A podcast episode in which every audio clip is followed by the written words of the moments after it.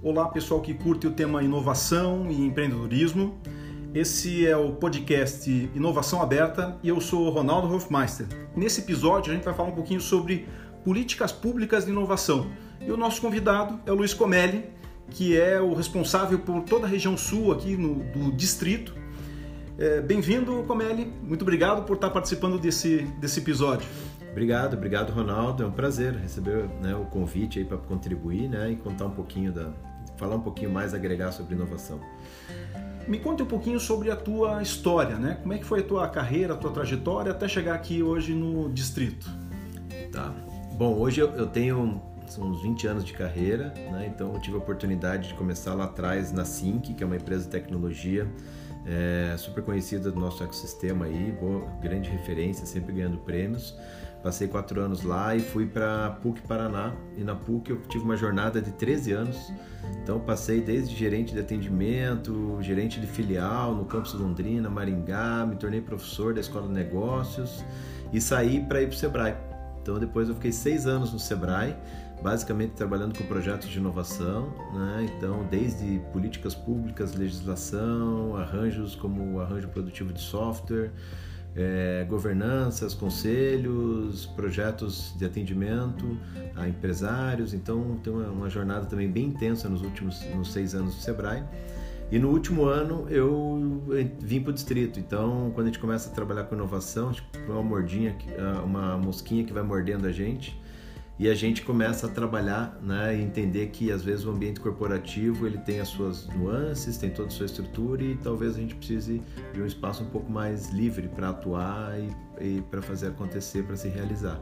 Então eu aceitei o desafio há um ano atrás de vir para o distrito, assumir a operação aqui de Curitiba, poder consolidar ela e ganhar espaço no sul do Brasil. Né? Então, basicamente, esse é um pouco da minha jornada nesses 20 anos aí. E hoje eu faço palestras, consultoria, né? Então a gente faz tudo um pouco também ligado à inovação, transformação digital. Maravilha, Conelli. Bom, uh, nosso tema aqui são políticas públicas de, de inovação. Uh, o, o, distrito tem um papel bem importante aqui em Curitiba, né? ele ajuda a fomentar esse ecossistema de inovação e, e, qual o papel do distrito hoje nesse ecossistema para que depois a gente possa ampliar isso e falar um pouquinho sobre as políticas públicas, né? Uhum. Como que o distrito participa desse ecossistema hoje e como que ele ajuda nesse processo uh, de inovação dentro desse ecossistema de inovação de Curitiba. Uhum. Bom, o que acontece? O distrito trouxe um elemento novo para o ecossistema de Curitiba e para até em boa parte para o ecossistema brasileiro. É, existia uma, uma, uma é, a presença, estudando inovação, cenários e tendências, você vê que a, a entrada de grandes corporações no ecossistema de inovação era algo eminente. Então o distrito ele é uma grande plataforma onde ele consegue conectar as grandes empresas com esse ecossistema da nova economia, que a galera às vezes fala de ecossistema de startup só, mas tem muito mais coisa envolvida.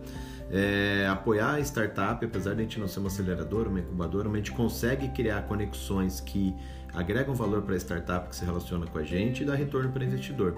Então, o principal detalhe do distrito, principalmente para Curitiba, é que nós nos tornamos, além de ser o primeiro e o, talvez o único hub em termos de conceito, o hub de inovação, é, trazendo as grandes empresas para o cenário de fato. Então, as grandes empresas estão estabelecidas aqui né, nessa unidade, elas fazem projetos de inovação aberta, elas se conectam com o ecossistema e as startups que estão aqui, elas bebem um pouco dessa, desse também ambiente corporativo, elas também têm um ganho mais maturidade, mais é, senioridade também nessa relação, sai um pouco daquele estereótipo de startup, muito moleque, muito teste, né? E passa a se relacionar num nível diferente. Por isso que boa parte, quase totalidade das startups que estão com a gente aqui, das 35 hoje, elas já têm seu market fit definido, elas já têm mercado, já estão faturando, porque elas já estão mais maduras. Então a gente muito early stage, né, tem é mais difícil para se adaptar aqui dentro. E a gente às vezes até fala que a gente está aqui às vezes até mais para apoiar a grande empresa, participar desse ecossistema e entender isso que acontece em Curitiba, do que para ajudar startups diretamente. Então é meio que um, um, um arranjo diferente, uma, perspe uma perspectiva diferente para o ecossistema de inovação. E é isso que o distrito veio trazer e que está super consolidado hoje aqui na cidade, né? A gente tem uma, uma, uma super uma avaliação muito boa do espaço, do que acontece aqui, das conexões que estão aqui, e o ecossistema percebe muito bem isso, isso para a gente é super bom. E isso também está acontecendo no Brasil todo, a gente está crescendo como empresa, né, com as unidades de São Paulo e aqui, a gente está crescendo muito rápido, num, num ritmo até de startup mesmo. Então isso também tem dado uma visibilidade global para a gente, e é isso que consolida o nosso posicionamento e é assim que a gente contribui com o ecossistema. Então a gente está dando, talvez subindo um nível né, em termos de maturidade, de oferta de soluções, de conexões para aqueles que antes quando uma startup estava no seu processo de interação em Curitiba, em geral, ela ia buscar ou em Floripa ou em São Paulo novas conexões, porque aquele estágio ela já não conseguia suprir aqui em Curitiba. E o que a gente está fazendo, e o ecossistema também colabora muito com isso, o ecossistema de Curitiba está se tornando muito maduro, é isso, a gente está criando para cada etapa, nova etapa de uma startup, novas conexões aqui mesmo. E isso é que está dando esse boom no nosso ecossistema, a gente gosta de fazer parte disso. Legal, mas essa é uma iniciativa privada, né? Uhum. São empresas que vêm aqui, são as startups, é uma iniciativa privada. Isso é bom ou ruim para o ecossistema é, ter só a iniciativa privada? O Estado ele precisa participar desse processo todo para que esse ecossistema possa funcionar? Como é que é essa relação? Sim, uh, eu até acho que a gente tem que ser realmente muito mais privado, como investidor, como negócio, como mercado, se regulando, competindo. Só que o, o, o governo, qualquer esfera, né, público, é, municipal, estadual, federal, ele precisa acompanhar tudo isso. Por quê? Porque em geral você tem uma dinâmica econômica na cidade, né, que está transformando a cidade nos últimos anos, que está gerando um novo perfil de empreendedor, um novo perfil de empregado, um novo perfil de receita a partir de impostos que são gerados, né? Um, uma nova ocupação urbana, isso é importante falar. Então, por exemplo, grandes startups estão reabitando o centro da, da cidade, o que né, no processo natural as empresas foram saindo do centro, agora as startups estão reocupando essa região central. Isso dá uma nova dinâmica para a cidade, para a vida, para espaços urbanos e o governo tem que acompanhar tudo isso. Então, ele tem que responder diferente do que ele respondia em falando de política industrial, atração de grandes empresas, como foi a época da construção do, eh, da cidade industrial de Curitiba, e, na, e na, na, segunda rodada, que foi a chegada das grandes montadoras na região metropolitana, eh, hoje o governo tem que responder para esse novo perfil de negócio muito mais serviço, né, com outra dinâmica, com outras demandas. E a, entender o que acontece é papel do governo, porque ele tem que dar respostas. E se ele está não só olhando de fora, mas se ele está participando diretamente, como é o caso que a gente tem em Curitiba, é, da, da, do governo municipal, é, ele dá respostas muito mais rápidas e muito mais assertivas. Então, isso é importante porque ele também é um player que contribui para esse ecossistema. Quando ele define uma política de zoneamento urbano, quando ele vai pensar o plano, o plano diretor, em que áreas da cidade precisam ser reocupadas, reurbanizadas, é, rejuvenescidas, como, por exemplo, a região do Rebouças, como a gente fala muito, que é uma temática antiga já, que tem várias benchmarks globais sobre isso, né? seja quando ele tem que re reativar uma política de incentivos que antes era orientada a um perfil de empresa, como o Tecnopark, e o ISS tecnológico que foi criado para atender empresas de TI, mas com uma outra pegada, né, no início dessa década. Agora ele tem que reajustar isso para uma outra dinâmica, seja criando um conselho municipal de inovação, como a gente criou na cidade. Então ele tem várias formas de atuar, mas principalmente como um grande articulador, né, e promotor de um bom ambiente de negócios. Esse é um bom papel para o governo já. Se ele só fizer isso, ele já está fazendo muito, né? Maravilha. E esse ecossistema aqui de Curitiba, ele vem ganhando cada vez mais força, né? Uh, mas outros ecossistemas, você mesmo citou Florianópolis, São Paulo, uhum. né? Uh, próprio Recife, né? É, Como é que funcionou essa, essa questão da, das políticas públicas nesses ecossistemas? O que, que, a gente pode trazer de bom de, do que a gente já viu lá fora? Para poder talvez implantar nesse ecossistema aqui em Curitiba. Enfim, como é que foi essa relação também uh, fora de Curitiba? É. Nessa caminhada aí dos últimos anos sobre inovação, a gente fez muito benchmark, né? A gente conheceu muito da história dos arranjos e tal. E a gente, como Curitiba ficou para trás um pouquinho um tempo, a gente ficava sempre ouvindo outros exemplos. Então, por exemplo, Floripa, Floripa tem realmente um grandes ativos tecnológicos e ela tem ali uma dinâmica com, com toda a estrutura da Fundação CERT, da Federal, né, das incubadoras, do Celta, que é uma das primeiras incubadoras do país. O que, que eles fizeram? Eles construíram, seguiram sua história e conseguiram se adaptar mais rápido à nova economia, a esse mundo novo. Então eles criaram arranjos é, e um ambiente de negócio que favorecia o desenvolvimento de novos negócios. Então isso criou uma, uma marca bem forte e eles fazem muita propaganda também, que isso também é necessário. Quando se fala de estratégia de competitividade de cidades e territórios, isso eles fazem muito bem. Lá no Porto Digital, em Recife, então, putz, se você tem um modelo em que você combina a revitalização de uma área degradada da ilha do Recife com uma reocupação de, com empresas de tecnologia e com uma força política muito grande para atração de recursos. Então, grande parte do que a história conta é, do professor Silvio Meira, do Instituto César, da Federal, de eles estarem perdendo alunos, formarem bons alunos e perderem para o mercado de, de, de, outros centros, eles passaram a trabalhar uma, algum arranjo que pudesse manter os alunos lá. E conseguiram fazer isso, inclusive captando muito dinheiro para investir na ilha como infraestrutura.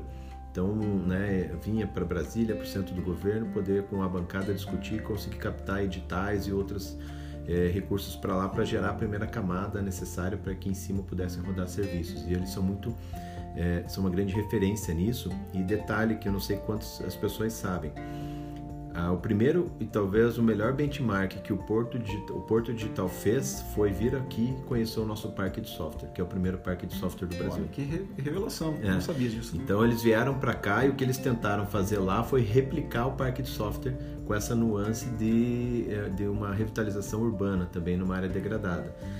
Aí você fala assim, putz, então como é que a gente aprende com isso? Bom, a gente, Curitiba sempre foi uma cidade estruturada, referência, né? Então a gente olha lá para o que Porto Digital fez e por que, que o nosso parque de software não conseguiu o sucesso que, que é o, já que o modelo é similar porque a gente não teve né, condições estruturantes e arranjos e ambiente de negócio que favorecesse o parque de software se tornar ali do lado da cidade industrial da cidade um grande hub formador de novos negócios de tecnologia por várias razões. Então a gente teve que ir lá e olhar para o porto para dizer, putz, os caras vieram aqui, olharam a gente, fizeram melhor, agora a gente tem que aprender com eles e fazer. A gente não conseguiu fazer isso ainda.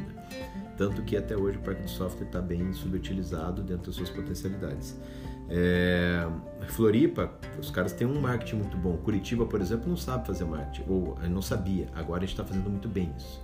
Então a gente deixa de ter esse autofagismo, patinho feio, e passa a contar o que a cidade faz. E isso está tá, tá dando um destaque gigantesco na, é, na mídia, não só no Brasil, como fora também. Então, o Curitiba voltou a ser a capital modelo, a cidade moderna do Brasil, europeia, seja o que for, mas a gente passou a ser a cidade mais inteligente, a gente passou a ter um ótimo ecossistema, passou a entrar dinheiro internacional investindo em startups daqui e, e é, em grandes volumes, e isso colocou Curitiba num, num radar global de um bom ecossistema de inovação. São Paulo é o grande centro financeiro, então metade do dinheiro do país está lá, então não tem muito o que discutir sobre isso. BH está nascendo e tentando se estabelecer, né? Mas o que acontece, até ampliando um pouco, Curitiba tem tantos ativos quanto tem é, Belo Horizonte e São Paulo. Tem muito mais ativos do que tem em Floripa e Recife. O, o, e nesses outros espaços, só nesses centros é que você tem um ecossistema pujante. Aqui nós temos em Curitiba e nós temos o estado com arranjos de ecossistemas também que são complementares. Então, Londrina, Maringá, Oeste com PTI lá em Foz, com, com Cascavel. E o Sudoeste com Pato Branco e Beltrão, por exemplo, são arranjos espalhados pelo estado, por isso que a gente também diz que o nosso estado é o estado mais inovador, que está mais estruturado como ecossistema porque é o único estado do Brasil que você tem todo ele atendido por hubs, é, ecossistemas de inovação. Né? Então, a sua, todo o nosso território você está inserido em algum arranjo de inovação. Em outros estados não é assim. Então, ou só estou em Recife ou só estou em Floripa. Ah, uhum. tem em Lages e Joinville, são iniciativas que estão nascendo agora em Santa Catarina. Uhum. Cara, mas você não tem Criciúma, você não tem Itajaí, está próximo e está né, no meio do caminho. Então, o Paraná está muito bem servido com esses ativos. Então, os nossos ativos tecnológicos hoje estão dando respostas maiores, está aproveitando melhor tudo isso. E eu tenho certeza que o que está acontecendo agora é fruto desse trabalho todo, né? E óbvio, aprendendo com os erros nossos e dos outros. Né? Então, essa aprendizagem a gente está fazendo muito bem e é isso que faz todo esse arranjo hoje de Curitiba ser, ter um destaque maior. E quando a gente fala em ecossistema, né, logo vem à cabeça, no imaginário das pessoas, a coisa do Vale do Silício. Né? É, é possível replicar um ecossistema como esse em outras cidades? Ou cada cidade tem que ter seu próprio modelo de ecossistema? Né? Porque eu vejo muita gente indo para o Vale, tentando buscar informações, né? e fala nas redes sociais que foi lá e visitou mas é, realmente a gente pode trazer alguma coisa de lá, de fora, para cá, ou a gente já está ensinando alguma coisa para eles também? Tem, não, eu acho que sim, já tem um caminho de volta, assim, eu sou bem, assim, bem otimista com tudo isso e como eu sempre falo nas minhas andanças por aí, a gente tem muito a entregar também e a gente tem boas referências. O Vale é o grande benchmark, né? Não é o único. Então, putz, cada um com a sua característica, mas por quê? Por que a gente não replica? Primeiro porque não tem o dinheiro que tem lá. Simples assim, né? E se tivesse o dinheiro? Se tivesse o dinheiro, precisa ter cultura para. A gente também não tem, mas está desenvolvendo. Então, assim, a dinâmica, o perfil das empresas que estão lá, né, o fato de estar no grande centro financeiro e tudo mais, isso dá, deu para eles condições realmente de nascerem empresas globais e que retroalimentaram um ecossistema em torno delas, que hoje criou aquela condição, que é bem sine qua non. China, tem vários espaços, cidades na China que estão bombando com isso também, com ecossistemas, com outras dinâmicas, com outra cultura, com outros propósitos, né? com outras necessidades. Israel tem a dele, bem característica, e nós temos as nossas também. O que, que acontece? O Brasil é um grande mercado e o pessoal lá de fora, cada vez menos eles têm um produto que vai atender o nosso mercado. Ele precisa ter essa cultura local estabelecida para customizar, personalizar. Eu posso ter um carro global? Posso, né? Mas eu tenho nuances de, de cultura aqui no Brasil que, que, e de infraestrutura e outras que vão precisar ser customizadas em algum momento. Então a gente tem muito a ensinar também pela capacidade criativa, pelas características climáticas, regionais de infraestrutura e culturais, sociopolíticas, históricas, que também mostram para o mundo que não dá para pôr uma roupa igual e pensar que todo mundo é do mesmo tamanho e vai usar aquela roupa. A gente precisa personalizar muito. E isso é uma coisa que a gente tem uma capacidade enorme de mostrar também, porque a gente consegue, pela criatividade do brasileiro, pela natureza dele, é, dar perspectivas diferentes para algumas, algumas dores aí do mundo, né? E eu acho que isso é uma coisa que está acontecendo e vai acontecer cada vez mais. E aí também falando, quando se fala do Vale, muita gente vai, posta, fala, vai para a Web Summit em Portugal e faz. A gente criou também Óbvio, já que o dinheiro está envolvido e tem gente interessada, se criou uma indústria do turismo da inovação. Então tem muito turismo de inovação. Né? A gente tem alguns, alguns é, casos bem conhecidos de quem foi para lá, disse que foi, fez, aconteceu, voltou aqui, ganhou muito dinheiro dizendo que fez, aconteceu e de repente descobriu que não era nada disso. Então também, ir para o Vale é legal, é bom estudar, ter referência, mas se for para ir fazer turismo, cara, é, eu sempre brinco, é igual você ir para a Estátua da Liberdade, para Paris, assim, você vai fazer turismo. Agora, o que, que você aprende, o que, que você traz e o que, que você converte, aí é uma outra história. E aí é para poucos mesmo, por enquanto. Maravilha. Se falou bastante aqui nessa, nessa fala sobre cultura, né? Uhum. As empresas hoje, elas já têm essa cultura da, da inovação é, mais forte no, nos últimos anos ou isso ainda faz parte só de grandes empresas que estão passando por uma transformação? É, como é que você está percebendo essa cultura da inovação dentro desse ecossistema aqui de Curitiba mesmo, né? Uhum. É, se as empresas estão passando por essa transformação ou não, se elas estão entendendo o que, que é esse novo mercado e, e o quanto elas estão passando não só pela transformação digital, né, mas talvez por essa transformação empreendedora dentro das organizações. É, a gente tem que categorizar alguma coisa aí, né? Por exemplo, quando eu olho para novos negócios, pegando minha experiência de Sebrae lá, a gente percebe que tem uma, uma as pequenas empresas tão, são mais ávidas para sobreviver no mercado, porque realmente o, pequeno empresário é mês a mês que ele vai se virando, então ele precisa. Então a inovação está contida ali, nessa coisa do empresário se virar dia a dia para manter o negócio em pé. Não deixa de ser inovação, né? A, a média e grande empresa ela trabalha a inovação sob qual perspectiva? Sob a perspectiva da melhoria contínua do Lean Manufacturing, que ainda é muito a referência das grandes empresas, da, da, da performance, do nível de, de, erro muito baixo, da aversão ao erro.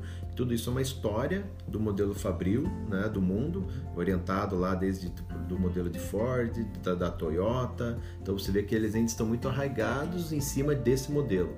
Agora começam a se abrir, mas para quê? Para algumas, né, para mais um aprendizado e para algumas coisas muito específicas. e ela se abre ainda não como uma, como uma corporação se abrindo. Em geral, a gente olha os casos de grandes empresas que estão fazendo esse processo de inovação aberta e estão se conectando com o ecossistema, como Bosch, como Rumo, como Randon, né? Como, aliás, a gente está aqui num, né? gravando no estúdio da Randon aqui dentro do, do distrito. É, você olha para o Grupo Barigui, eles estão fazendo isso ainda, né? Alguns pela iniciativa de um intraempreendedor, mais inovador, que puxou outro, que puxou outro, e aí a coisa foi crescendo. Então você ainda não dá para dizer que a corporação, a grande empresa multinacional está nesse processo aqui nas, nas subsidiárias aqui no Brasil. Lá fora sim tem hubs e tudo mais, eles estão muito mais envolvidos, mas aqui ainda não. Então esse processo está acontecendo. E a que velocidade, né? Tá claro para todo mundo que eles precisam fazer isso. A questão é que o modelo mental, a cultura deles ainda é uma barreira para se, se adaptar ao novo mundo. Por quê? Porque eles estão, foram formados, seus engenheiros, técnicos, gestores, líderes, diretores, foram formados no modelo da economia tradicional linear. Entender a nova economia, a economia digital, o mundo das startups, a Entender o, a economia exponencial não é o métier deles. A indústria conversar, por exemplo, com o cliente final não é o comum. Ela nem sabe quem é o cliente final.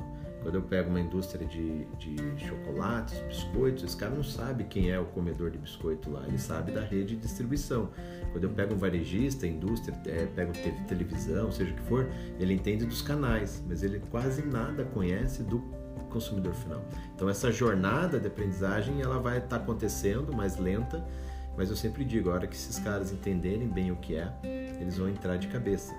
E quando entrar de cabeça a gente tem que estar tá preparado. Então por isso que eu falo que o distrito foi protagonista, foi é, até uma, um desbravador nessa, nesse atendimento e aproximar a grande empresa nesse, desse processo, a gente acredita muito que a hora que esses caras vierem com tudo, a gente vai estar preparado. Vai ter espaço para todo mundo, já tem mais gente fazendo, tentando fazer o que a gente faz. Mas eu olho isso, assim, a questão da cultura ainda é uma barreira. A gente vai mudar como? Pelo amor ou pela dor?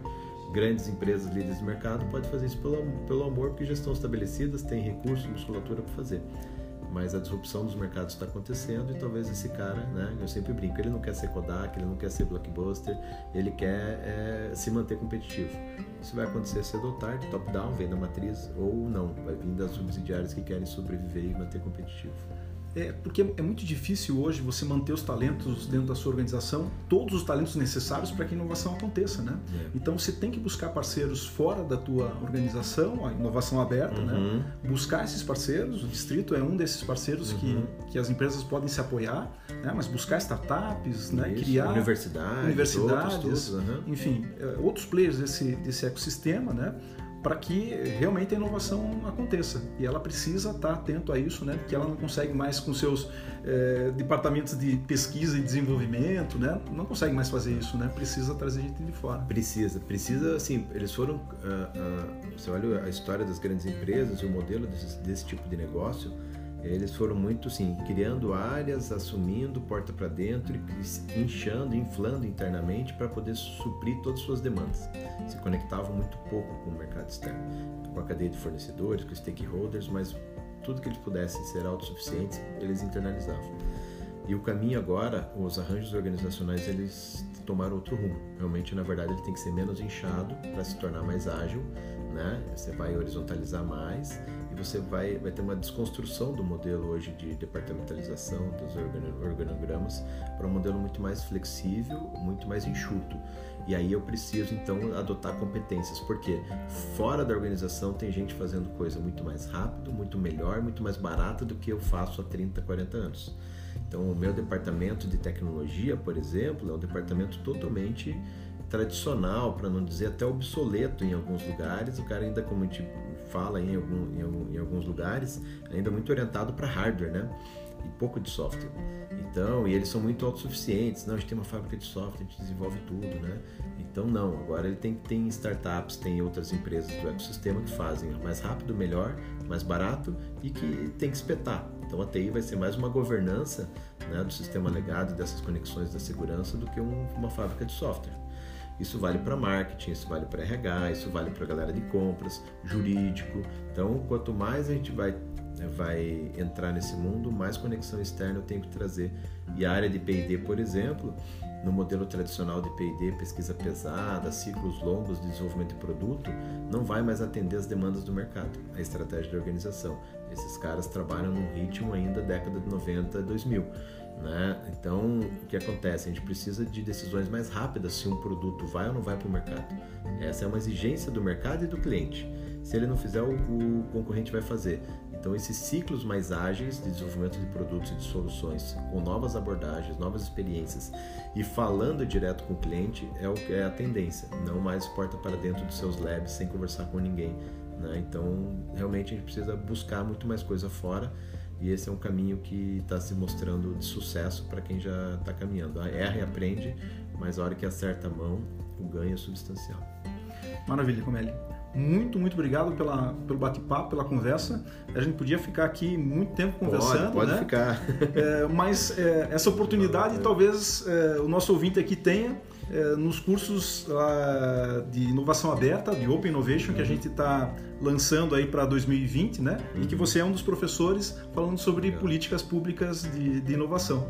Né? Então, conto com todos os ouvintes aí que quiserem ter mais contato com o professor Comelli, ou aqui no Distrito, ou nos nossos é. cursos é. de pós-graduação. E pode adicionar lá no LinkedIn, né, Luiz Gustavo Comelli. Para mim é um prazer a gente poder falar sobre isso. Sempre que a gente começa, realmente vai longe, se deixar, vai longe mesmo.